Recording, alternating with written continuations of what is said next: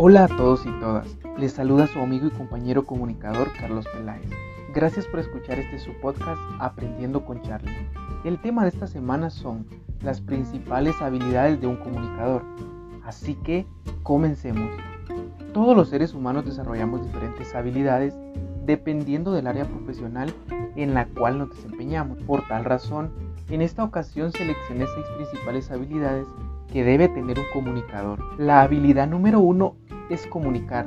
Aunque parezca obvia esta habilidad, a través de la comunicación los comunicadores creamos una interacción directa con nuestros receptores y audiencias, tal y como lo dice la definición del diccionario de la Real Academia Española, RAE. Comunicar es transmitir señales mediante un código común al emisor y al receptor. Tomando en consideración la definición de la RAE, la habilidad de comunicar comprende en entender el proceso de comunicación, que ya muchos de ustedes conocerán, y para quienes no lo recuerden, yo se los traigo en esta ocasión. El proceso de comunicación se basa en cinco elementos fundamentales que son el emisor, el mensaje, el receptor, el canal y el código. El emisor es quien crea y envía el mensaje. El mensaje es la información que se desea transmitir. El receptor es quien codifica esa información y la recibe. El canal es el medio por el cual viaja el mensaje y el código es el lenguaje o idioma en el cual está implícito el mensaje. La segunda habilidad es informar. Aunque parezca un sinónimo de comunicar, hay una pequeña diferencia entre estas dos habilidades.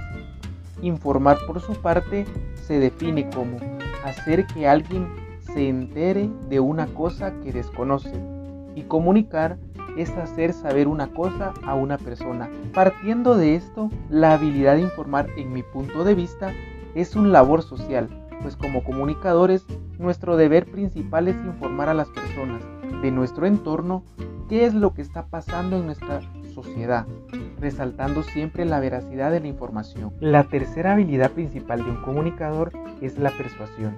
Con esta se busca llamar la atención de las audiencias y convencerlas a través de razones o argumentos para que piensen o actúen de una manera determinada, encaminándolas al objetivo principal trazado por el comunicador, con el fin de obtener una acción positiva de las audiencias. Pero ojo con esta habilidad, pues no se debe confundir con la manipulación. La cuarta habilidad es la interacción. ¿Pero con quiénes? Pues claro, con nuestras audiencias o grupos objetivos. Con esta habilidad el comunicador busca crear una vía de comunicación dinámica con su público, por la cual se genera una relación tanto de confianza como de credibilidad. La quinta habilidad es la de entretener, pues el comunicador no solo busca transmitir información a secas, sino dentro de estas piezas de información integrar elementos y temas que capten la atención de las audiencias. Por ejemplo, muchas personas en los medios escritos lo primero que buscan es la sección de farándula o deportes y al leer estas notas no solo se están informando, sino que también el contenido realmente los entretiene. Por último, pero no menos importante, les presento la sexta habilidad de un comunicador, que para mí es ser un creador de contenidos. Inicialmente los comunicadores debemos perfeccionar nuestras habilidades de escritura y de discurso, pero en la actualidad, con las tecnologías de la información, las TIC, los comunicadores debemos asociar nuestras habilidades a estas nuevas herramientas tecnológicas para lograr la digitalización de la información, la cual se da mediante la transmisión, procesamiento y almacenamiento de la información. Mencionado lo anterior, los comunicadores debemos actualizarnos constantemente para producir materiales innovadores de información y entretenimiento que logren satisfacer los intereses y necesidades de un público objetivo.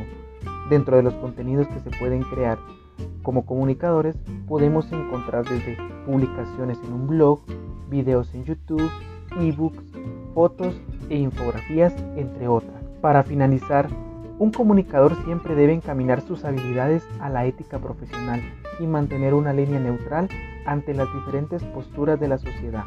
Las anteriores habilidades que les mencioné son seis principales que para mí como estudiante de ciencias de la comunicación considero primordiales. Fue un gusto y un placer compartir con ustedes este contenido.